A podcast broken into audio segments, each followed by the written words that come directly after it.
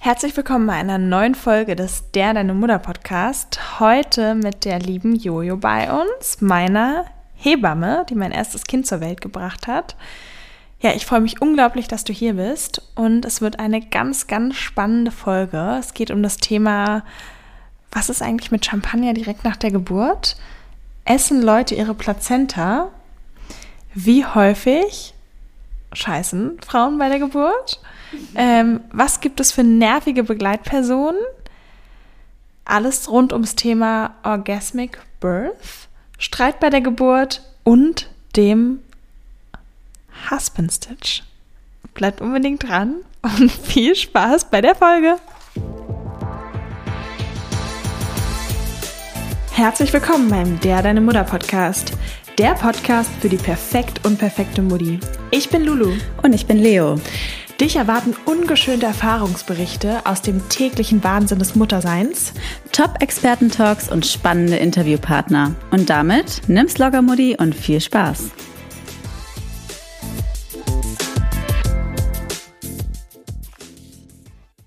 Äh, genau, wo wir gerade beim Thema sind, ist mir ganz spontan eingefallen, hatten wir mal drüber geredet. Man darf ja neun Monate in der Schwangerschaft nicht trinken und ja auch bestenfalls in der Stillzeit nicht. Aber ich habe mal irgendwo gehört, dass man quasi direkt nach der Geburt theoretisch ein Glas trinken könnte. Stimmt das? Ja, also erstmal hallo, schön, dass wir hier. Hallo gesagt. Ey, alles gut, schön, dass wir hier zusammen sind. Stimmt, das sagt man tatsächlich so, das sagt man so, weil die Frauen sind ja noch nicht wirklich in der Milchbildung drin. Ich weiß nicht, ob ihr euch erinnert, aber so in den ersten Tagen nach der Geburt ist es ja so, dass du erst irgendwie am dritten oder am vierten Tag hast du erst den Milcheinschuss mhm. oder den, die initiale Brustdrüsensprengung und erst dann ähm, kommst du in die Milchproduktion rein. Das finde ich mega. Das heißt auf Also eigentlich die ersten Fall, drei Tage kann man eigentlich auch besoffen sein. Ja. nee, aber tatsächlich ist es so, dass, das habe ich damals in der Ausbildung, glaube ich, gelernt, in den Geburtshäusern machen die das so, dass sie nach der Geburt schon immer eine Flasche Sekt dabei haben und dann wirklich nach der Geburt direkt anstoßen mit einem Glas Sekt oder einem Glas Cremant. Das finde ich mega schön, wirklich. Und das hatte ich ja, wusste ich von dir auch schon mal vorher und wollte unbedingt bei der zweiten Geburt das machen, aber dann hatte ich halt Corona und dann kam es anders. Für alle, die es nicht gehört haben, Corona-Geburt ist Folge Nummer eins. Ähm, aber also wenn ich noch ein Kind kriege, werde ich es auf jeden Fall bei dir kriegen und auf jeden Fall mit einer Flasche Shampoos in der Tasche. Also man sagt, ich möchte ja. mich nochmal korrigieren, ja. Man sagt tatsächlich, dass man ein Glas so nach der Geburt auf jeden Fall trinken kann, um mhm. danach anzustoßen. Und ähm, es ist ja so, dass du in den ersten Stunden hast du, oder auch schon in der Schwangerschaft, so in der Geburt, hast du halt nur die Bildung von dem Kolostrum, also von der mhm. Vormilch. Und das ist ja schon fertig gebildet. Mhm. Und das ist das, was dann kurz nach der Geburt rauskommt. Mhm. Und danach kommst du erst an diese Milchproduktion. Das heißt, der Alkohol, den du halt direkt nach der Geburt trinkst, der, ähm, ja, der kommt, der kommt gar nicht in die Milch praktisch rein. Richtig gut. Also ja. ich glaube, das ist jetzt mal eine Sache, die wirklich, glaube ich, noch ganz wenige gehört haben. Ja. Richtiger, das, das ist das ja. Wichtigste, was wir aus der Folge mitgenommen haben. also ganz kurz, wir müssen unsere Kliniktaschenfolge aktualisieren, ja. weil da muss auf jeden Fall die Kliniktasche, Glas, Flasche, äh, Flasche Champagner. Champagner und so ein Kühler. Ja. Ey, tatsächlich hatte ich das, das neulich mal. Ich hatte das neulich, ich habe eine Frau betreut zur Geburt. Mhm. Ist auch eine Freundin von mir gewesen und die hat tatsächlich in der Schwangerschaft, ja, soll jetzt nicht alkoholikermäßig klingen, ne, aber die hat schon in der Schwangerschaft darunter gelitten, dass sie halt gar nicht trinken durfte. Ja. Ähm, nicht mal in einem Glas so und da ist mir das das eben wieder eingefallen und wieder aufgekommen, so hey, in den Geburtshäusern ist das halt üblich. Mhm. Mach das doch, kauf dir ja. eine schöne Flasche Champagner, irgendwas, was du wirklich früher mega oder vor der Schwangerschaft mega gerne getrunken hast, bring das mit in den Kreis, wir stellen das kalt. Wodka. Und da haben wir das äh, zum letzten Mal gemacht. Also ich muss sagen, sonst so. Voll cool. Ich weiß ja nicht, wo ihr alle so gebären wollt, aber so in der Klinik ähm, ist da nicht so Raum für. Mhm. Aber so in den Geburtshäusern oder in mhm. der Freiberuflichkeit, also bei Hausgeburten, ähm, ist das auf jeden Fall voll okay. Voll schön. Total schön. Voll. Ich hatte auch wirklich deswegen macht mich das immer ein bisschen emotional, auch wenn ich Jojo sehe. Aber echt so eine tolle Geburt bei ihr und das habe ich so magisch in Erinnerung. Und wir hatten ja auch damals noch Pizza in den Kreissaal bestellt. Ich weiß nicht, ob du dich daran erinnerst. Stimmt. Das war irgendwie, Stimmt, ja. ja. Das war so richtig ähm, toll. Ja. Ich finde es eigentlich auch professionell, weil wenn man zwischenschneidet, finde ich Natürlich. Auch. Die Leute fangen ja auch irgendwie an zu, oder fangen irgendwie an Schwachsinn zu labern oder genau, aus dem Konzept oder, oder total. So ey, ganz ehrlich, auch wenn ich mal irgendwann anfange Schwachsinn ja. zu erzählen und aus dem Konzept komme, dann Ach nee, dann, nee, dann, dann werde ich schon wieder. Ich, ich glaube auch so man selber, aber quasi alles, was du erzählst, ja. ist so spannend, weil gerade alle Schwangeren und alle Mütter interessiert das Thema. Total, ja ja. Geburt und so. Das ist so ein magisches Thema für alles, alles was du sagst. Hey, und du kriegst es halt sonst nicht mit, das würdest du halt deine genau, eigene Hebamme vielleicht nicht, nicht genau, so fragen. Ja, genau. Du hast auch andere Themen dann. So. Ja. Okay. Ähm, so, ja. Was ähm, auch super interessant ist, ist das Thema Plazenta. Mhm. Und zwar nicht, wie sie aussieht, sondern also haben das schon mal Leute wirklich gegessen? Ist das Scientology? das ist tatsächlich eine sehr interessante Frage. Ähm, also ich muss ganz ehrlich sagen, gegessen, so richtig gegessen. Also das, was ich tatsächlich schon öfter hatte, war, dass die Leute wollten, also das kann ich vielleicht an zwei Händen abzählen, vielleicht so insgesamt acht bis zehn hm. Leute von Hunderten von Geburten, die ich betreut habe im Kreissaal, dass sie halt wollten, dass ich mit dem Skalpell ein kleines Stückchen rausschneide und dass sie das wirklich direkt nach der Plazenta-Geburt runterschlucken mit Wasser ähm, ich hatte es aber auch schon mal, dass eine Frau darauf rumgekaut hat und oh. dann so tatsächlich nach 30 Sekunden das Stück wiedergegeben und meine so, ah, bäh, ist nicht, kann ich nicht essen. Ihr müsst euch halt vorstellen, Plazenta-Gewebe, ähm, auch an dem Teil, wo ich das rausschneide, das ist halt wirklich wahnsinnig blutig. Das heißt, es schmeckt, ich weiß nicht, ob ihr schon mal an, an Blut gerochen habt, aber es riecht ja wahnsinnig eisenhaltig. Ja. Das heißt, es schmeckt auch so, wie es riecht denke ich. Ja, ich weiß es natürlich nicht. Also du hast selber noch keine. Gib's dazu, du sammelst die dann ähm, Heimlich hat Julia so eine so Kitchen für Plazenta. Tiefkühltruhe. Nee, ganz Plazenta. Schade, ja. Jetzt wisst ihr Bescheid. Nee, also wie gesagt, ähm, ja, es kommt vor, dass äh, Leute ihre Plazenta oder ein Stückchen der Plazenta essen, aber wirklich so selten. Mhm. Und ich habe das auch in der Ausbildung öfter schon gehört. Dass Männer Leute, oder die Frauen? Die Frauen die Frauen. Männer auch schon mal oder? Nee. Immer, nee, immer die Frauen. Okay. Nee, also die Männer sind in der Regel immer sehr interessiert an den Plazenten. Mhm. Und ich glaube, dann fällt einfach die Anspannung der Geburt von den Männern und dann. Und nochmal ganz kurz, also die mhm. eine Frau hat dann direkt drauf rumgekauft. Ähm, aber die, die es dann mit nach Hause nehmen, die, die, die braten das ja, die dann? Machen dann oder Salz, Pfeffer, oder? Genau, also salzen und pfeffern die das und braten die das an oder ich weiß es ehrlich gesagt nicht ganz genau. Also ich habe das in der Ausbildung gehört, dass man das machen kann, dass halt mhm. manche Frauen die Plazenta mit nach Hause nehmen wollen und dann wie so ein Steak in der Pfanne braten. Das ist halt echt krass von der Vorstellung. Äh, ich weiß nicht, ob ihr schon mal eine Plazenta gesehen habt oder ein Doch, Foto von der Plazenta. Also, okay, ich meine, es ist ja auch nicht besonders klein und es sieht mhm. schon echt fleischig aus. Ihr könnt euch vorstellen, das sieht so ein bisschen aus wie eine Leber. Mhm. Ähm, ich habe sie gesehen, ja. Ich habe mir angeguckt. Fleischig, ja. Aber wirklich, also ich finde nochmal Okay, ich wollte gerade sagen, irgendwie anders wie andere Organe, aber ich habe noch nie wirklich ein Organ gesehen. Aber eben, es ja, sieht einfach, schon, ne? einfach, es sieht einfach eben nicht aus wie ein Stück Fleisch. Und es ist wirklich sieht, riesig. Ein Organ. Ja, es ist riesig. Ja. Aber was sagt man danach? Die Plazenta soll Reichheit, also soll die besonders gesund sein? Ja, viele oder? machen ja Globulis draus. Das genau. passiert ja doch öfter, genau. oder? Genau, also das, was tatsächlich oft gemacht wird, sind eben diese Plazentanosoden, also das aus dem, das heißt aus dem Plazentagewebe, da ist letztlich genau der gleiche Ablauf. Ich schneide mit dem Skalpell ein kleines Stückchen aus der Plazenta raus, äh, mache das an einen kleinen Behälter, das wird von der Oskar Zieten Apotheke in Berlin zumindest ähm, gemacht und muss einen Zettel ausfüllen und die schicken das dann ein und machen dann praktisch aus diesem Plazentagewebe Globuli für das Kind ähm, was sie dann zu verschiedensten Anlässen äh, einnehmen können. Oder auch die Frauen dann selber. Ähm, ich glaube, das ist aber toll. Also das finde ich irgendwie das auch ich interessant auch ne? überlegen. Also ja, ich glaube, spannend. Ich hatte irgendwie einfach nicht so, keine Ahnung, nicht drüber nachgedacht, aber ich glaube, das finde ich eine schöne Sache, weil eigentlich ja. macht das ja schon Sinn. So, also was ich so gehört habe, ich kenne mich jetzt nicht gut damit aus, aber hat es ja super viele Nährstoffe, ich, will jetzt gar nichts Falsches sagen, einfach positive Eigenschaften, ne? Und die du dann nehmen kannst. Ich finde die Vorstellung halt super schön. Also ich muss sagen, ich kann da auch keine Evidence-Based Infos zu geben, aber die Vorstellung eben, dass du aus dem Gewebe, was sozusagen von der Mutter gebildet wurde, was das Kind die ganze Schwangerschaft versorgt hat, Globuli herstellst, das finde ich halt eine schöne Vorstellung. Und da das kann ich irgendwo nachvollziehen und da gehe ich auch mit. Und das würde mich mal interessieren. Ich weiß gar nicht, ob es dazu irgendwie Studien gibt, ja. äh, die das mhm. bestätigen oder irgendwie unterstreichen, dass es was ausmacht in den Situationen, in denen das eben eingenommen wird. Aber was ich noch sagen wollte, was wirklich viele Paare machen, ist, dass sie die Plazenta mit nach Hause nehmen. Ich weiß nicht, ob ihr das auch gemacht habt. Nee. nee. so, äh, die ist hier um die Ecke. Vor allem ah, dann, also ah, vor allem, ach, bringt so. man dann von.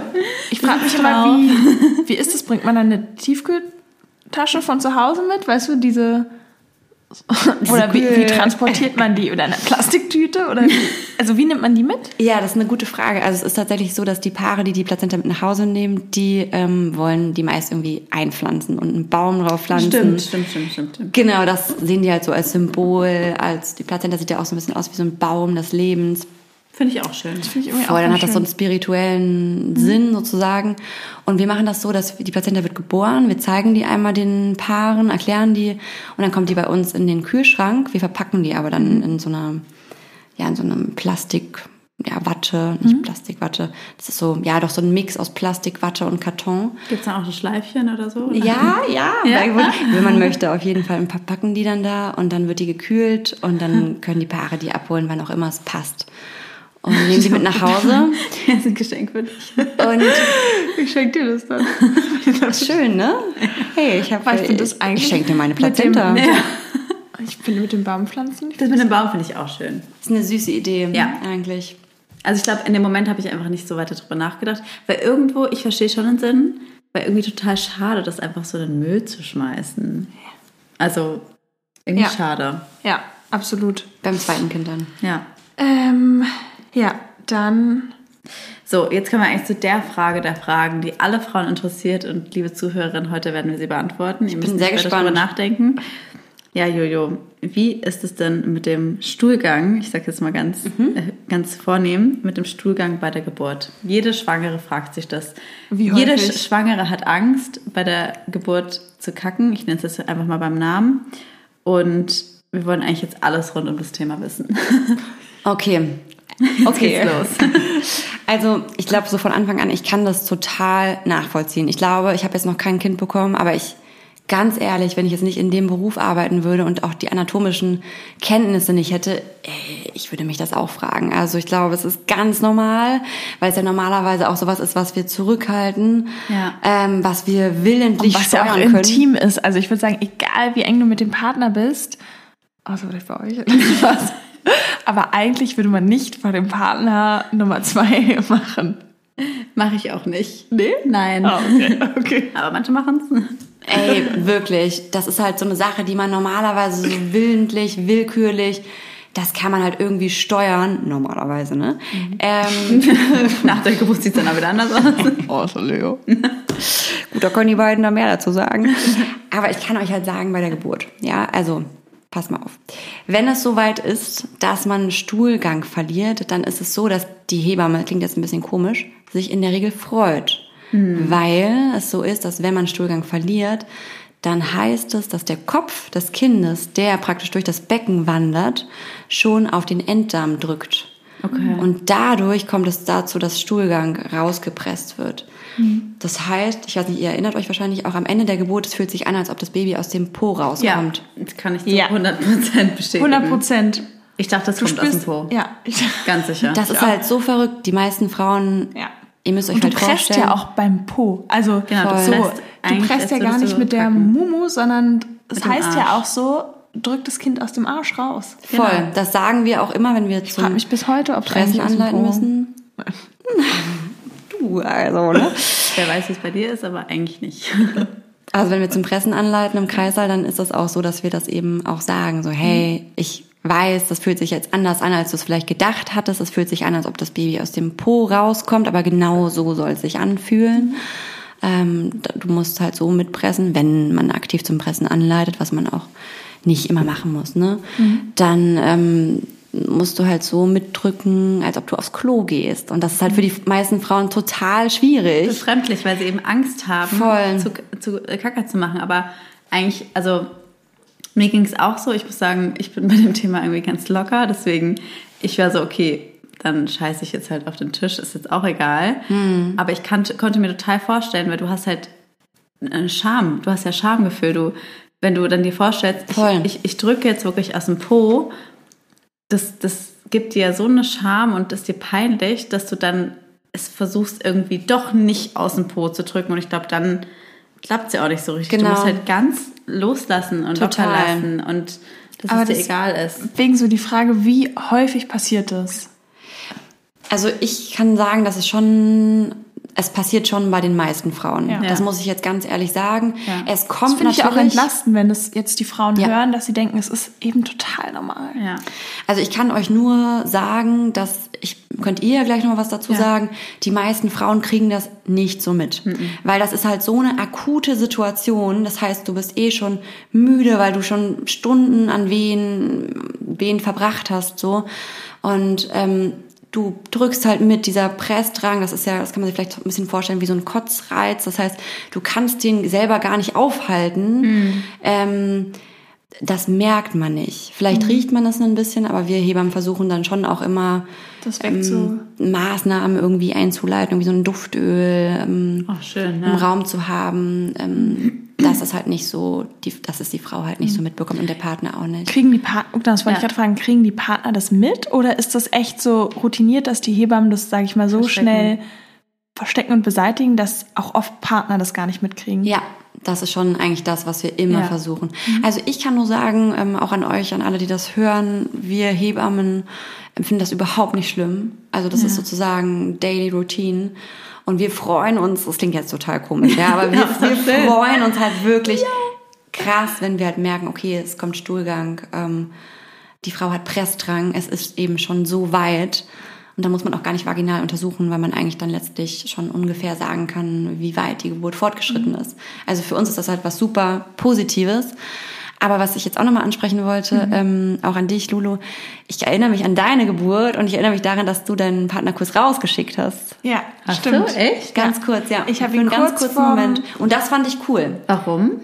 Mir war irgendwie dann alles zu viel und ich habe ihn dann wirklich, ich glaube 20 Minuten bevor mein Kind kam, ja. habe ich ihn vor die Tür geschickt. Ach, warum? Also was, was, ist dir da durch den Kopf gegangen? Ach, weiß nicht, mir war irgendwie so... Ich fand's gut. Ja, mir war alles zu viel und ich brauchte kurz meinen Space. Voll schön, wusste ich gar nicht. Und das wollte ich auch nochmal sagen. Und dann muss ich aber sagen, was ich super fand von euch, was ich euch hoch anrechne, ich hatte ja Jojo zu dem Zeitpunkt und noch eine andere Hebamme, weil du, glaube ja. ich, erst, mein Kind ist 11.58 Uhr geboren und genau. Jojo durfte, glaube ich, offiziell erst offiziell ab 12 erst ab 12 Uhr betreuen, betreuen deswegen ja. hatte ich zwei Hebammen, was hm. mega war. Und ähm, dann tatsächlich auch die eine Hebamme zu Jojo meinte, ähm, ey, das Kind kommt jetzt schon, sucht den Vater schnell, weil es ist auch sein Kind und er muss dabei sein. Mhm. Ja. Und das fand ich auch sehr gut, weil ich cool. war nicht zurechnungsfähig. Ja. Ähm, dass dann auch so schnell der Vater wieder reingeholt wurde. Und tatsächlich kam er rein, als der Kopf rauskam. Toll. Das fand ich halt richtig Aber es war cool. super. Das war richtig gut. Moment, und das wollte ich auch nochmal mitgeben, weil ich das oft so ein bisschen, also einfach oft auch zu der Frage, die ihr gestellt habt, so ein bisschen ja. schwierig finde.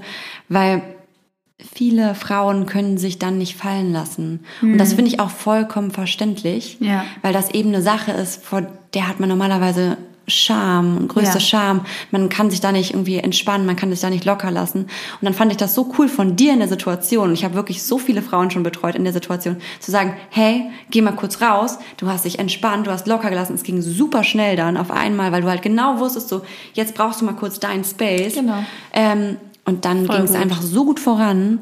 Ja. Und Ihr wart dann, auch gar nicht lange zusammen. Ich finde, das ist ja auch ja. ein Punkt. Da ist, einem noch, da ist einem noch mehr unangenehm vielleicht, als wenn es jetzt. Ja, aber da war es echt, also obwohl ich ja extrem unter Schmerzen war, wusste ich, dann waren auch zwei Hebammen dort und dann kam ja irgendwann auch noch die Ärztin rein, mhm. wegen den Herztönen.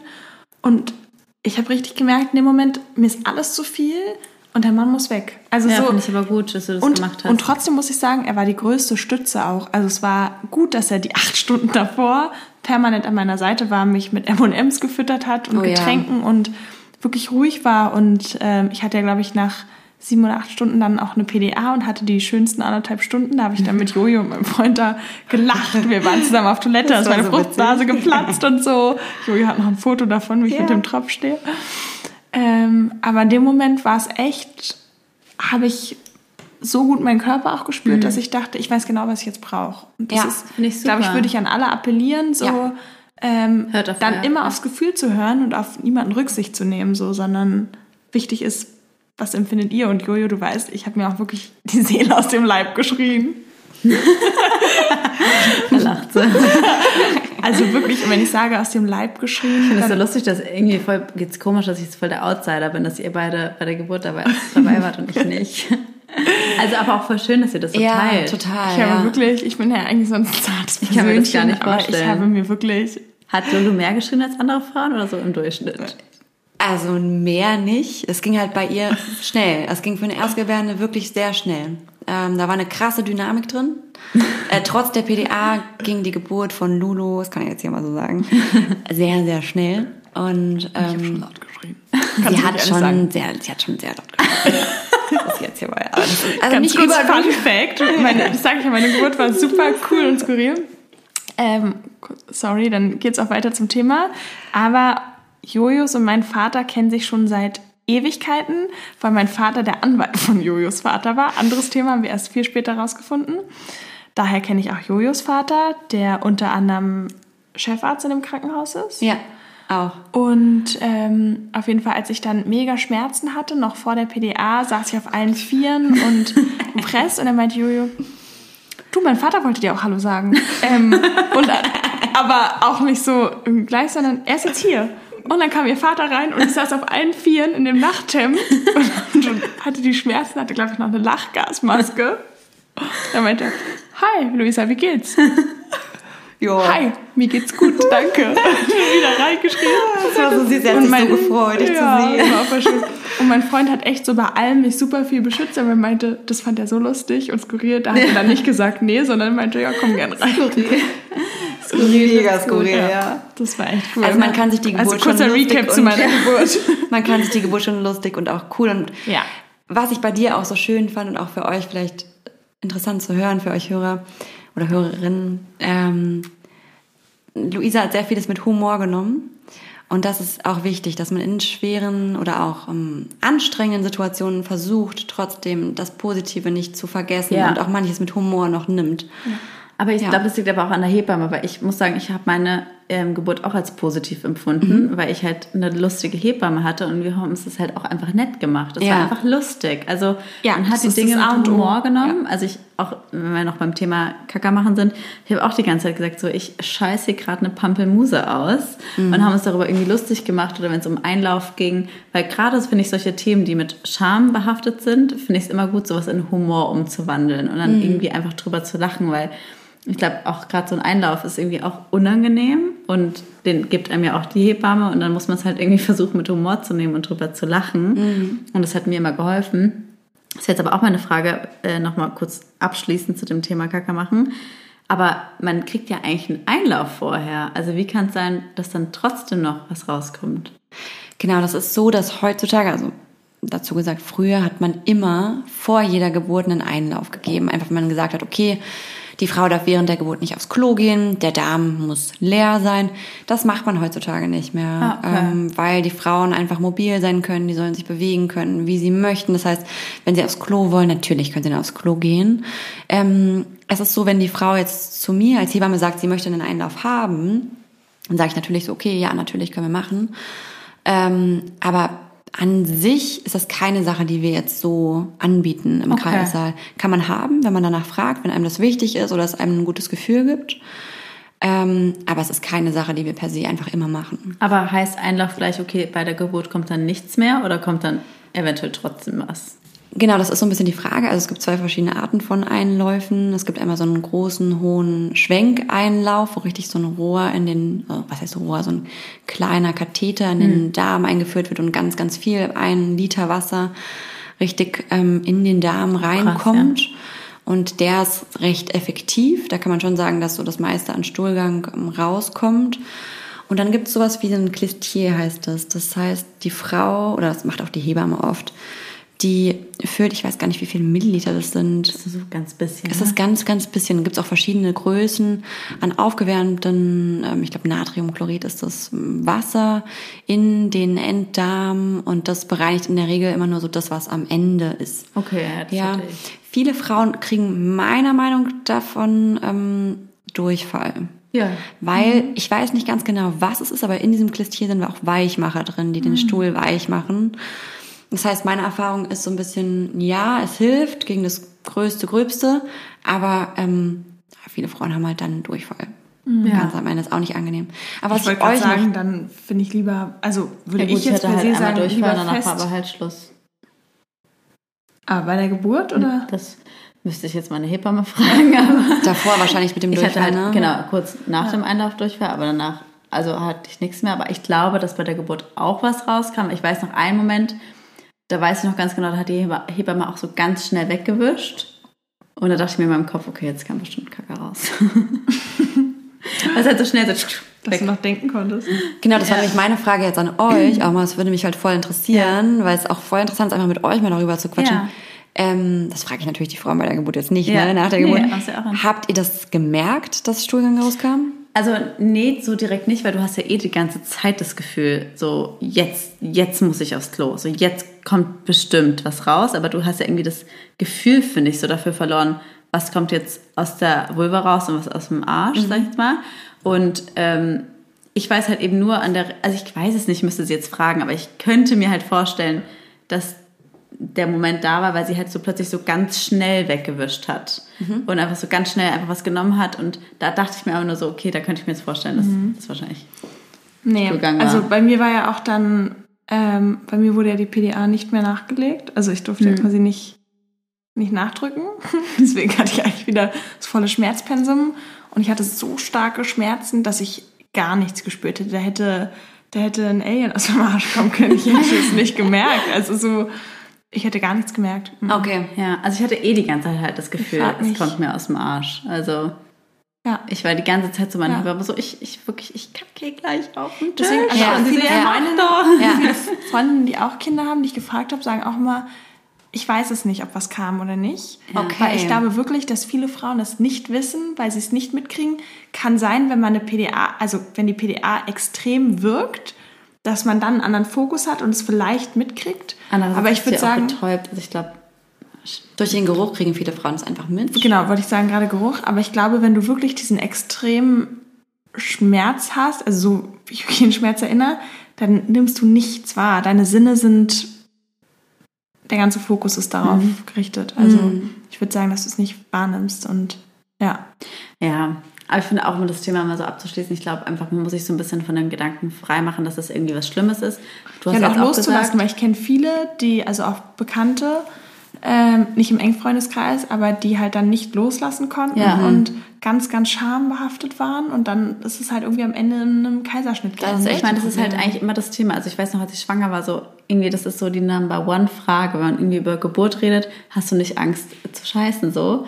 Und ich glaube, da muss man sich einfach mal von frei machen und sagen, hey, ihr Hebammen, für euch ist das Daily Life, ich finde, das muss man sich ja bewusst machen. Ich meine, mhm. Hebammen haben so viele Frauen vor sich, ich meine, da brüht man ja auch ab. Also das ist ja... Ja, ja und sich auch bewusst zu machen, die Hebammen sind, wenn es, wenn es passieren sollte, so diskret, dass du es gar nicht mitkriegst, Nein. der Partner nicht mitkriegt. Weil ich glaube, dieses, diese Frage, hast du Angst zu scheißen, dann stellt ja. man sich so vor, man hockt sich hin und Nein, scheißt auf den Tisch. Nicht. Und so ist es ja nicht, mhm. sondern es ist dann in dem Moment und dann ist es schnell weg. ist es schnell weg. Aber es ist ein interessantes Thema und, auf jeden Fall. Ja. Also ein ganz also, normales Thema und auch so cool, dass ihr das ansprecht hier. Und auch wichtig zu sagen, auch die Hebammen freuen sich eher. Deswegen ist es ja, total eben. schön, dass du ja. das gesagt hast. Und nicht zu sagen, i, die ekeln sich da total. Nein, Wobei auch eine Followerin gefragt hast, ekelt man sich davor? Nein, also man macht das halt wirklich so schnell weg und wirft das dann auch weg, ähm, dass man sich davor gar nicht ekelt. Und wie gesagt, für uns ist das eher was Positives. Und ähm, ja, was ganz, ganz wichtig ist, ist einfach, dass ähm, ihr euch versuchen sollt, davon frei zu machen, dass es was Negatives ist und Eben. dass ihr versucht, in der Situation so locker wie möglich sein zu können. Und wenn es eben dann so ist, dann schickt mal kurz euren Partner raus. Eben. Das ist halt wirklich eine gute Sache. Und das ist auch wichtig, glaube ich, im Vorfeld mal zu kommunizieren. Kann man so, hey, vielleicht auch mit der Hebamme eigentlich auch ansprechen, dass wenn man wirklich sagt, ja. das ist einem so unangenehm, ja. dass man einfach sagt, so hey, wenn du siehst, es kommt was, kannst du mir ein Zeichen geben, dass ich dann diskret einfach mal sage, hey, kannst du bitte kurz raus? Na klar, so. also hey, ihr könnt wirklich alles mit eurer Hebamme im Kreissaal kommunizieren. Und ja. Mhm. So. So, dann geht's weiter. Und zwar ein spannendes Thema, was wir auch gefragt worden sind, Orgasmic Birth. Also, es gibt ja mehr Studien, die sagen, wenn man während der Geburt einen Orgasmus hat, sind die Schmerzen gelindert. Hast du damit Erfahrung, das mal erlebt oder was darüber gehört? Also ich muss dazu sagen, ich kann zu dem Thema gar nicht so viel sagen. Ähm, ich kenne eine Kollegin von mir, die hat bei uns im Kreissaal gearbeitet und die hat sich jetzt darauf spezialisiert, so Orgasmic Birth Workshops zu machen. Ähm, ich tatsächlich habe es noch nie erlebt im Kreissaal. Okay. Ich weiß nicht, vielleicht ist es auch einfach, ich arbeite in, in der Klinik im Kreissaal, ähm, vielleicht ist das auch einfach nicht das richtige Setting. Mich hat auch noch nie eine Frau ähm, während der Geburt darauf angesprochen. Ich kann mir das so ein bisschen so vorstellen, da es ja letztlich so ist, vielleicht wenn man das plant, funktioniert das so ein Stück weit, dass es ja so ist, wenn man einen Orgasmus hat, dann werden ja verschiedene Glückshormone ausgeschüttet, verschiedene Arten von Endorphinen, die dann wahrscheinlich auch schmerzlindernd wirken. Ja. Ich weiß es nicht genau, das ist jetzt hergeleitet, aber so stelle ich mir das vor. Ähm, und was halt schon so ist, wahrscheinlich soll das gut sein, weil die Frauen dann in einen gewissen Trance kommen in ihrem Körper und so, ich weiß nicht, die Wehen besser aushalten können. Mhm. Ich weiß nicht, was habt ihr denn dazu gehört? Eigentlich auch, auch nur, dass es viel, aber schmerzlindernd sein soll. Hat ja jemand erlebt, der uns gerade zuhört? Das wäre super spannend. Falls jemand das mal erlebt hat oder sogar gemacht hat, schreibt uns super gerne auf Instagram, ähm, der Deine Mutter Podcast, wie eure Erfahrungen waren. Das finde ich super spannend. Ich ja. auch. Schreibt das mal, das ja, würde mich ja. auch persönlich super doll interessieren. Ja, also ich muss sagen, ich glaube, wenn man sich das vielleicht im Vorfeld vornimmt oder eben auch so Workshops macht, hey, ich, ähm, es gibt nichts, was es nicht gibt, ne? Aber in den Wehen oder gerade so auch gegen Ende der Geburt, ey, ich hatte, wie gesagt, noch keine Frau so nach hunderten von Geburten, die ich betreut habe, die mich ja auch sowas angesprochen mhm. hat, die auch an sowas gedacht hat überhaupt, würde ich jetzt mal so behaupten, ja. Ich habe da jetzt noch eine andere Frage, ja. kurz Zwischenfrage, weil wir über Workshops reden weil du gerade das angesprochen hast, es gibt jetzt mittlerweile super viele so Workshops, also auch irgendwie schmerzfreie Geburt und ähm, dass man auch meditativ durch die Geburt gehen kann. Mhm. Was sind da so deine Erfahrungen? Was gibt mhm. ja bestimmt viele Frauen, die in die Geburt gehen und das vielleicht auch kommunizieren, dass sie da jetzt irgendwie eine andere Herangehensweise haben. Funktioniert das deiner Erfahrung nach oder eher nicht?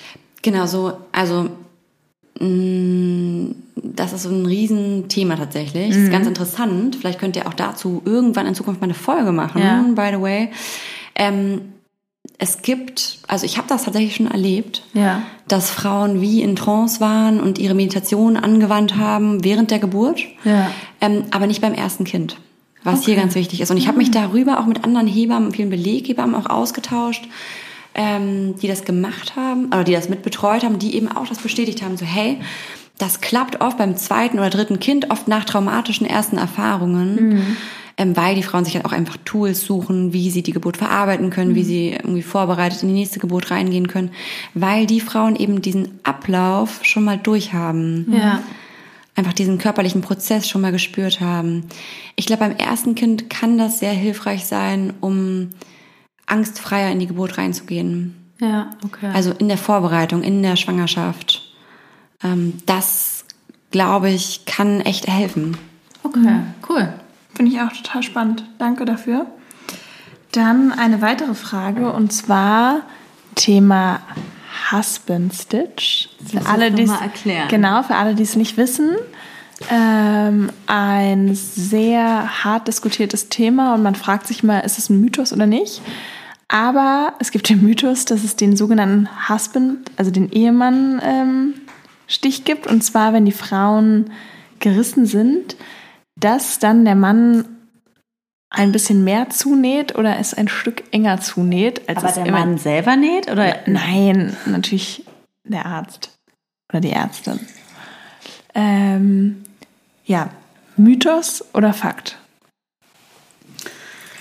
Genau, auch ein sehr interessantes Thema. Ähm, dazu könnt ihr vielleicht auch gleich nochmal sagen, ob ihr das Gefühl habt, dass eure Vagina sich verändert hat nach der Geburt. Ähm, es ist schon so, dass ich darauf schon mal angesprochen wurde und ich habe jetzt gerade von der Kollegin gehört, dass, das hat sie mir erzählt, ja, ist auch ganz interessant, musste ich auch so ein bisschen drüber nachdenken, dass sie eine Frau betreut hat, ähm, also ganz aktuell auch die Geschichte, ja. Ähm, die hat ihr drittes Kind bekommen und ähm, der Mann war auch anwesend, ähm, ein sehr offenes, sehr lockeres Pärchen.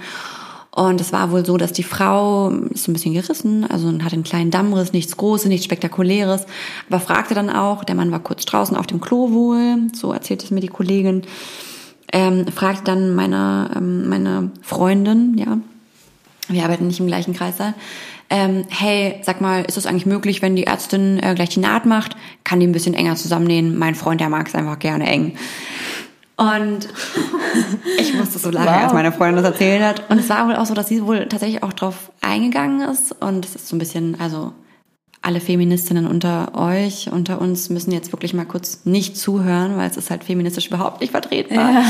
Ähm, dass meine Freundin eben darauf eingegangen ist und ich dachte so, hey, okay, ich meine, sie muss eh genäht werden. Ähm, ich sag das meiner ärztlichen Kollegin und dass der ärztlichen Kollegin wohl gesagt hat ähm, und die da auch recht offen war, ähm, das so ein bisschen plastisch zu rekonstruieren, ähm, das aber dann wohl nicht machen konnte. Also das war nicht möglich. Aber die waren da wohl recht offen. Was ich nur sagen möchte damit, wenn das irgendjemandem von euch irgendwie Sorge bereitet, ich glaube, im Kreissaal kann man das ist so schamfrei, man kann wirklich über alles reden, ähm, dann sprecht das ruhig an. Ich meine, ähm, wahrscheinlich wird euch dann nicht geholfen werden, aber hey, man kann es ja versuchen. Also ich glaube, ich verstehe den Gedanken, aber ich glaube, ich würde es nicht in dem Sinne ansprechen, weil ich mir denken würde, also ich sag mal, es ist ja schon nochmal ein Unterschied. Eine, es gibt ja zum Beispiel Vaginalverjüngung, also wirklich eine Operation, aber ich glaube, die Vorstellung, einfach nur durch eine Naht am Damm jetzt die Vulva enger zu nähen, stelle ich mir eher als schmerzhaft vor. Und Total. da hätte ich viel zu viel Schiss, dass, Voll. dass es danach schlimmer ist. Also, das klingt für mich eher nach Verstümmelung ja. will ich nicht sagen, also, aber so ein bisschen. Doch, ich verstehe schon, schon. Den, also ich verstehe den Gedanken. Ich verstehe den, also das finde ich ganz befremdlich und unangenehmes genau. Gefühl. Also ich kann es verstehen, den Gedanken, aber dann, wenn ich wirklich diesen Gedanken hätte, würde ich danach eher zum plastischen Chirurgen gehen und mir es dann wirklich in einer entsprechenden Operation so machen. Also nicht, dass ich es machen mm. wollen würde, aber wenn ich diesen mm. Gedanken hätte, würde ich es eher mm. im Nachgang machen. Boah, ich finde aber auch so eine Operation, da, das kräuselt mir richtig. Ich habe aber gerade einen TikTok dazu gesehen. Also, also tatsächlich ist es halt echt ein heikles Thema, muss man dazu sagen, weil, ich weiß nicht, ob ihr das auch wisst, es gibt ja auch gerade so in verschiedenen Ländern, ähm, unter anderem auch in Afrika, ähm, das Problem der Genitalverstümmelung. Richtig, so, und das, damit haben wir glaub, Hebammen auch zu tun. haben wir alle mal gelesen. Genau. Ja. Damit haben wir Hebammen eben auch zu tun mit Frauen, die halt ähm, genital verstümmelt sind. Wirklich, ja? Ja. Oh, krass, die das halt eben mal erzählen. Die halt, da gibt's verschiedene Grade, die ich jetzt auch nicht mehr ganz so beherrsche, aber die halt teilweise ähm, wo die Schamlippen, die äußeren und die inneren Schamlippen abgeschnitten worden sind oh und die eben auch enger zusammengenäht worden sind. Und das ist halt wirklich ganz grausam, weil das eben für die Geburt wieder aufmachen musst. Und das ist wirklich ein ganz, ganz heikles Thema. Das müsst ihr dann aufmachen? Ja, also ich hatte das tatsächlich schon mal, ja. Boah, oh Gott, wie schrecklich. Deshalb, das ist halt so ein super wie ist das dann auch für die Thema. Frauen? Das muss ja auch per se schon super schmerzhaft sein. Die sind also wahnsinnig schambehaftet. Das ist echt mhm. eigentlich schlimm tatsächlich. Oh es gibt ganz schön in Berlin, ähm, in Zehlendorf im Waldfrieden Krankenhaus, die haben sich darauf spezialisiert, um eben genital verstümmelte Frauen, um denen eben zu helfen und das Ganze wieder zu ähm, rekonstruieren, so wie es, oder ungefähr, toll. so wie es eben natürlicherweise mal toll. war. Das ist wirklich toll. Die haben sich echt, die haben ein richtiges Center da gegründet und sich darauf spezialisiert. Boah, das ist so. Das heißt, wenn ihr jemanden kennt, meine, dann schickt die ins Waldfriede Krankenhaus ja. nach Berlin. Ja dass es das heute Boah, überhaupt das noch gibt. Wahnsinn. Wahnsinn, ja. absolut. Oh, ähm, ja, zu einem anderen Thema und zwar, wie ist es mit den Begleitpartnern? Mhm. Hast du mal miterlebt, dass es Streit bei der Geburt gibt oder du auch jemanden dem Kreissaal verweisen musstest? Puh, also das ist ein Thema. Oder generell, was gab es für schlimme Begleitpartner?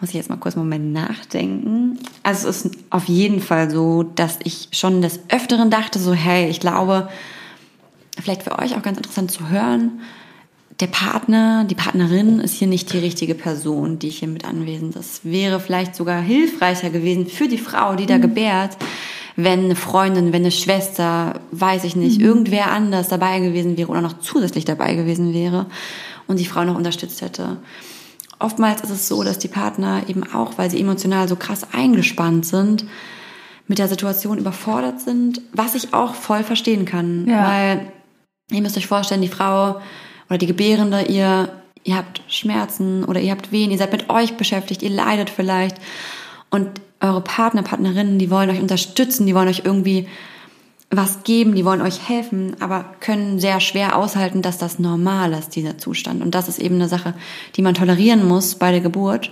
Und das können verständlicherweise viele nicht. Die wollen eben den Personen aus der Situation helfen, weil hey, warum ist Schmerz normal? Wann ist Schmerz mhm. normal? Es darf nicht normal sein.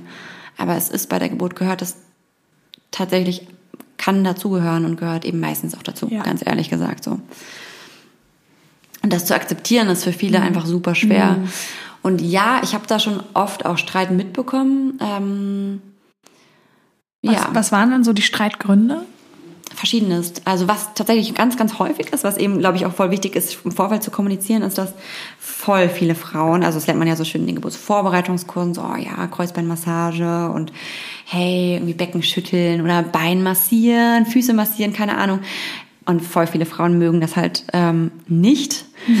und die Partner sind dann immer ganz überrascht, so, hä, das habe ich doch gelernt im Geburtsvorbereitungskurs und dann so voll stolz, dass sie irgendein Tool haben, was sie anwenden können. Die Frauen sind dann oft mega aggressiv und wollen halt nicht berührt werden und schon gar nicht vom Partner. Von der Hebamme sind sie irgendwie doch noch toleranter, aber vom Partner, weil es irgendwie vertraut ist, kann man sich mhm. gehen lassen. Mhm. Äh, wollen sie es absolut nicht. Und mhm. da gibt es halt dann oft Streit. Ähm, also das muss so Kleinigkeiten. Mann, so dein Fuß mal Ja, das kann ich total verstehen. Ja. Oder wenn die Frauen eben, das habe ich auch jetzt in letzter Zeit öfter gehabt. Oder die Männer reinreden, das stelle genau. ich mir auch so davor, wenn die sagen, versuch's doch mal so oder mach's so. Ja, ja, voll. Aber ich fand, aber hattest du voll. auch mal Streit mit einem Partner? Also hattest du einen Konflikt? Ja, also tatsächlich ist es schon so, sagen wir jetzt mal, die Frau hat einen langen Geburtsverlauf, hat intensive, kräftige, vielleicht auch schmerzhafte Wehen und steht kurz vor der PDA. So, ich als Hebamme betreue vielleicht mehrere Frauen gleichzeitig, gebe aber natürlich immer mein Bestes, so viel wie möglich auch bei der Frau zu sein. Mhm und kann aber vielleicht nicht gewährleisten, dass ich jede Minute dort bin, habe aber an sich einen guten Draht zu der Frau. Mhm. Und die Partner sind oft dann überfordert, oder was heißt oft, kam vor, überfordert mit der Situation, dass die Frauen so, so anders sind, so leiden und versuchen das dann zu kompensieren und dekompensieren dann total und machen mir oder sagen mir so, hey, kann das hier nicht mal schneller gehen? Warum, warum kann die PDA jetzt noch nicht da sein? Und dann halt zu sagen, okay, ja, das braucht halt noch zehn Minuten, der Anästhesist kommt aus dem OP, es geht nicht auf Knopfdruck, ähm, ist halt dann oft schwer zu akzeptieren und zu tolerieren. Mhm. Ich erinnere mich auch an meiner Geburt, das fand ich irgendwie so eine lustige Situation, weil meine Hebamme, die ist nur so eine richtig taffe, also wirklich, die ist eine, also irgendwie total eine Erscheinung, weil sie ist ganz klein und zierlich, aber hat so eine wahnsinnige Ausstrahlung und ist so sehr dominant. Und mein Mann ist auch sehr dominant. Und ich weiß noch, wie ich vorher mit meiner Hebamme auch so drüber gesprochen habe, so ja, bin mal gespannt, wie es mit euch beiden ist, weil ihr halt beide so krass dominante Persönlichkeiten seid. Und sie schon so, ach, mach dir mal keine Gedanken, aber werde ich fertig. und dann gab es auch wirklich so eine Situation im Kreis, wo dann eben mein Mann dann irgendwie meinte, ja, äh, irgendwie muss das hier nicht mal irgendwie gewechselt werden, irgendwie das, der Tropf oder so. Also irgendwie einfach nur eine Bemerkung gemacht, ja. so, ja, ist das richtig so? Und sie hat auch direkt so, du, also hör mal zu, hier bin ich der Chef, hier entscheide ich und du vertraust mir jetzt, ich weiß ganz genau, was ich mache und damit ist Schluss. Mhm. Und er wirklich so, okay. wirklich, mein Mann, der immer eine viel zu große Klappe hat, war auf einmal so mucksmäuschenstill. Ja, ja. Und da dachte ich mir, ja, klar war eigentlich die Gebärende und die Hebamme sind, glaube ich, immer in einer meist guten Konstellation, ja, glaube ich. Auf jeden Aber ich Fall. könnte mir vorstellen, dass zwischen Partner oder Begleitperson und Hebamme das dann vielleicht mal öfter kriselt, weil der die Begleitperson ja eben nicht in dieser Schmerzsituation ist, ja. sondern einfach außenstehend. Ja, mhm. das stimmt. Ach so, das kriegen ja, glaube ich, die meisten Frauen dann nicht mit, aber oft, wenn man eben keine Belegbeha Beleghebamme hat, kriegt man ja eventuell auch einen Schichtwechsel mit mhm. und ähm, genau, sieht dann nur die Hebammen. Aber wie ist es unter euch? Ja. Gibt es Zickereien oder hält man da eher zusammen oder wie ist quasi das so ein bisschen hinter den Kulissen? Ja, also es ist so ähm, sehr unterschiedlich. das ist eine interessante Frage und ich glaube auch, dass die Gebärenden das schon durchaus mitbekommen im Kreißsaal. Mhm. Wie ist die Stimmung? Wie, mhm. weil es eben auch als Hebamme, man arbeitet immer im Team, man arbeitet auch mal mit den Ärztinnen zusammen. Äh, das ist viel Kommunikation, viel Teamarbeit, viele Leute, die eben auf die eine Gebärende ihren Blick wenden sozusagen. Also ich kann auch sagen, in dem Kreißsaal, in dem ich arbeite, wir verstehen uns alle super gut. Also wir mhm. haben eine ganz, ganz tolle Teamgemeinschaft. Ähm, wir verstehen uns super gut, wir unterstützen uns, wir helfen uns, wir geben uns guten Rat, wir untersuchen auch mal nach, wenn jemand sich unsicher ist oder auch wenn ich jetzt zum Beispiel sagen würde, so hey, ich hätte dich gerne noch bei der Geburt dabei, einfach als Unterstützung, dass du das Bein hältst oder dass du die Frau anders anleitest, dann wäre das gar kein Problem. Mhm. Aber ich muss ganz ehrlich sagen, ähm, ich weiß das auch aus Erfahrung, aus meiner Ausbildung, ähm, aus Häusern oder Krankenhäusern, Kreissälen, in denen ich teilweise eingesetzt war, dass es auch anders geht. Mhm. Also ist ja im Endeffekt auch ein Arbeitsplatz mit einfach verschiedenen korrekt. Charakteren. Das ja. darf man halt nicht vergessen, ne? Also ja. ja, korrekt. Also es ist ganz, ganz unterschiedlich. Mhm. Und ich glaube, dass man da auch als Gebärende ähm, auf sein Bauchgefühl hören sollte, wenn man sich ähm, einen Kreissaal aussucht, im Vorfeld bei den Infoabenden oder so, mhm. ob man sich wohlfühlt. Ja, ob man das Gefühl hat, dass, Sache. da ist ein guter Vibe, so da könnte mhm. ich es mir vorstellen. Und ähm, weniger auf so Umstände achtet wie, also ich war schon öfter bei so Infoabenden dabei, ähm, gibt es eine Sprossenwand, ähm, gibt es einen Ball, so das ist letztlich total irrelevant für die Geburt, mhm. sondern hier würde ich Was echt... Ist eine Sprossenwand? Ja. Also tatsächlich eine, also wie früher im Sportunterricht, so... Echt mit diesen ah, ja, einzelnen? Ja, ja, tatsächlich. Das die, ist sehr stark. Ja, ich erwähne Was das macht jetzt. man damit? Ich weiß es auch nicht. Also ich Hängst kann euch nur sagen, ich erwähne das vor, jetzt. Wie Leo nackt in so einem Hemd ganz oben an der Sprossenwand hängt. Ey, und in der Hand noch eine Flasche Champagner. Ja. Ich wirklich? raus. Was ist das für eine Frage? Ich erwähne das eben jetzt nur, weil ich ja. das wirklich oft gefragt wurde bei den Infoabenden so, hä, aber ihr habt doch gar keine Sprossenwand. Und ich dachte mir erstmal so, oh, okay. Keine Sprossenwand. Äh, jetzt ernst bleiben. Also Ball verstehe ich. Ich habe mich voll gefreut, als ich den Ball gesehen habe. ja, aber ich dachte mir. Aber ey, mir ich auch egal, so ein Ball Niederkreiser. Ja. So ich dachte mir nur so, ey, wie viele Frauen da jetzt schon drauf rumgedopst sind, ey. Wow, viele. Davor.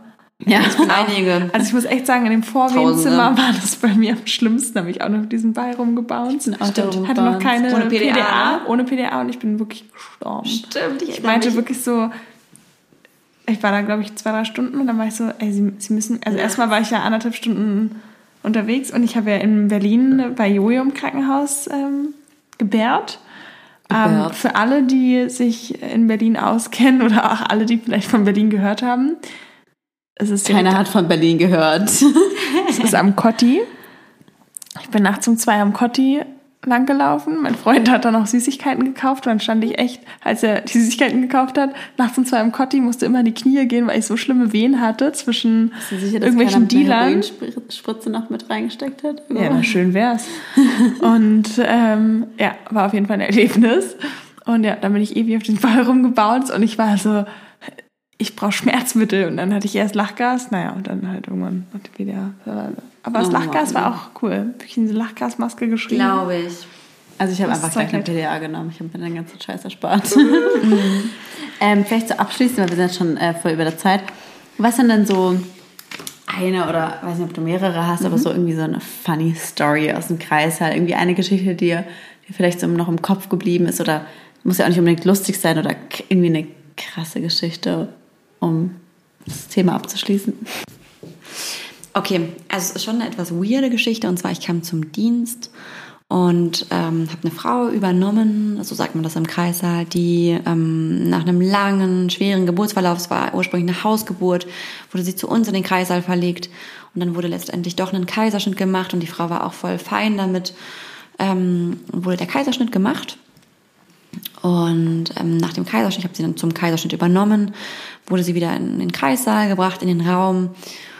Und dann ähm, erzählte mir das Pärchen, ähm, dass sie praktisch in einer Kommune wohnen und dass sie ähm, nicht nur zu zweit in der Beziehung sind, sondern letztlich zu fünft. Wie schön. Und dass sie, ich, ich war auch letztendlich total überfordert mit der Situation, weil ich wollte einfach nur meine Arbeit machen und medizinisch alles korrekt machen und mit der Frau eine Bindung aufbauen und ihr eben helfen, nach dem Kaiserschnitt so gut es geht, irgendwie die Situation anzunehmen. Und der Partner war auch ganz ähm, erpicht darauf, mir diese Geschichte zu erzählen, dass sie eben in dieser Kommune wohnen und dass sie ursprünglich da die Hausgeburt geplant hatten mit eben allen, also zu fünft sozusagen mit der Hebamme noch.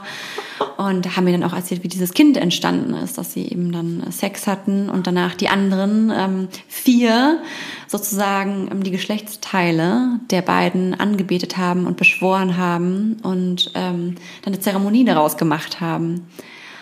Und das Aber war, haben- also war schon klar, wer der Vater war? Oder Das war hätte klar. es jetzt auch jeder andere, also von den fünf sein können? das waren tatsächlich alles Frauen und ein Mann. okay. Ja.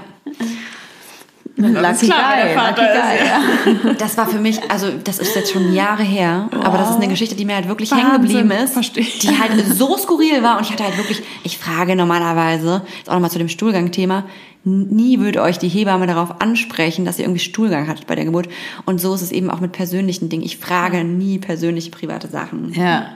Wenn das irgendwie erzählt wird, okay, dann ist das eine andere Sache, aber Ja. ich frage das nicht so. Und ich wollte das gar nicht wissen und die waren irgendwie so, oder der Partner oder der Mann in diesem Fünfer Gespann war eben so abhängig darauf, mir das alles zu erzählen. Und das, Ja, der war natürlich stolz, Hey. ne? Ist ja klar. Der war Also ja spannend als Hebamme. man kriegt schon krasse Sachen mit. Aber es ist auch mal sehr interessant. Noch, noch eine abschließende Frage, die uns auch die Follower gestellt haben. Und zwar, wie viele Männer gucken denn von vorne zu? Wenig. Wenig. Wenig. Also echt, was wir tatsächlich häufig haben, das finde ich eigentlich auch sehr schön, aber kommuniziert das auf jeden Fall im Vorfeld, wie ihr das haben wollt, ist, dass der Kopf des Kindes, der schneidet schon recht früh irgendwann ein in der Vagina. Und das ist halt total schön für die Partner zu sehen und auch für die Frauen zu tasten. Das hätte ich auch gerne gesehen, tatsächlich. Weil das eben so ein krasses Erfolgserlebnis ist. In dem Moment, wo die Frau selber tastet, so vaginal, so wow, da ist einfach der Kopf, der da schon im Becken steckt. Krass. Das gibt denen nochmal unheimlich viel, so einen Energieschub Mhm. und unheimlich viel, so ein Erfolgsgeheimnis. Und die Partner sind auch immer ganz, ganz gebannt und ganz, ganz stolz, dass sie das gesehen haben. Und das macht auf einmal so diese Schwangerschaft und diese Geburt für den Partner oder Partnerin so greifbar, dass sie halt Ja. wirklich sehen, so hey, wow, da kommt jetzt nicht ein Alien, sondern das ist wirklich ein Kopf mit Haaren vielleicht. Ja. Das hätte ich tatsächlich aber auch gerne, glaube ich, bei der zweiten Geburt, weil ich muss sagen, das hat mir bei meiner Geburt ein bisschen gefehlt, dass ich immer so gar nicht wusste, wo bin ich jetzt, also wo bin ich dran? Also ist es gleich soweit oder dauert es noch zehn Mhm. Stunden? Und dann ging es auf einmal ganz schnell und auf einmal war der Kopf draußen. Mhm. Und ich Aber hatte bei dir wusste man gar nicht, was kommt für so eine Vagina. aber ich dachte halt die ganze Zeit so, okay, so irgendwie, es fühlt sich an, als wäre es schon direkt da, aber irgendwie hat es dann doch noch gedauert und da hätte ich auch gerne das vielleicht sogar gesehen oder ertastet. getastet, also da hatte ja. ich ja nicht die Option, muss man sagen. Also Ich bereue das auch. angeboten. Ich weiß, dass es mir auch angeboten Nee, wurde. mir wurde es nicht angeboten. Oh. Nee. Ah. Obwohl, weil, jetzt weiß ich nicht mehr genau, vielleicht glaube ich auch, vielleicht hat Doch, es mir wurde es bei auch beiden angeboten. Geburten angeboten. Wahrscheinlich wurde es Ja. auch angeboten, keine Ahnung. Aber das hätte ich, glaube ich, bei der zweiten Geburt. Ich ähm, folge auch einer und die meinte, sie hat die ganze Geburt mit einem Spiegel wirklich angeschaut. Hm. Und ich glaube, nee, würde ich auch gerne. Ich hätte es gerne gesehen. Ich finde sowas ja super. Ich würde das total gerne mal sehen, auch bei jemand Da anders. musst du echt unter Bei krassen deiner Geburt PDA mal dabei sein? vielleicht, wenn du nett bist. gucken. Ich würde auch dann bei dir gucken. Ja. Nee, aber ich finde das einfach total spannend. Also ich Aber würde dann das gerne mal Jojo gebären. Das ist wirklich Ja, toll. nee, gerne. Okay. Also ich würde Also ich bin auch dabei. Ja. Ey, wir drei im Kreis. Na, das geil. Lustig. Ja, es wird Das schön. ist- Machen wir eine Podcast-Folge. Ja, das wird schön. Beim zweiten Kind. Nee, aber ich glaube, das fände ich, hätte ich cool gefunden, das einfach so zu sehen, weil dann, weil wie du sagst, wenn ich gesehen hätte, oh, das ist schon ein Kopf, dann wüsste ich, ey, so, jetzt gebe ich aber nochmal richtig Gas. Also das, das Eben genau, das ist halt wirklich ein richtiges Erfolgserlebnis und macht eben auf, auf einmal alles so real und es gibt Total. dem einen Sinn, so weil viele Frauen Ja. auch vergessen, warum muss ich jetzt diese Wehen aushalten, warum mache ich das alles? Ja. Und dann eben zu sehen, hey, es hat einen Grund, mein Baby wird da geboren, Eben. macht das Ganze so schön und so real. Ja. Ich muss aber auch sagen, ich finde es auch respektabel, wenn der Partner sagt, ich möchte nicht gucken. Voll. Also mein Ja. Partner Ja. meinte, er möchte nicht gucken, auf gar Same. keinen Fall. Und das finde ich ist dann auch in Ordnung. Das ist total gut so. Ja. Finde ich richtig gut, auch wenn man da einfach seine Grenzen kennt und das eben, Eben. im Vorfeld vielleicht kommuniziert, aber auch in der Situation situativ entscheidet. genau. Absolut. Ja, also ich fand, das war eine mega spannende Folge. Ja, ich ich fand auch. alles selber super interessant. Ja. Äh, es hat richtig Spaß gemacht. Vielen, vielen Dank, Jojo, an dieser Ja, Stelle. Ja, sehr gerne. Schön, dass ich Ähm, dabei Genau, sein wenn ihr. Fragen an Jojo habt, wir leiten das alles weiter und Jojo ist da auf jeden Fall mal bereit, das zu beantworten auch. Schreibt uns total gerne. Ähm, folgt uns auf Instagram, at der deine Mutter Podcast. Genau. Und ähm, ja, ich habe ein bisschen zu viel Krimo. Naja. genau, und äh, lass uns gerne eine Bewertung da. Ne? Aber nur fünf Sterne, ist ja klar. Wie immer. Ciao. Tschüss. Das war der Der Mutter-Podcast. mit Leo. und Lulu. Luisa. bis zum nächsten Mal.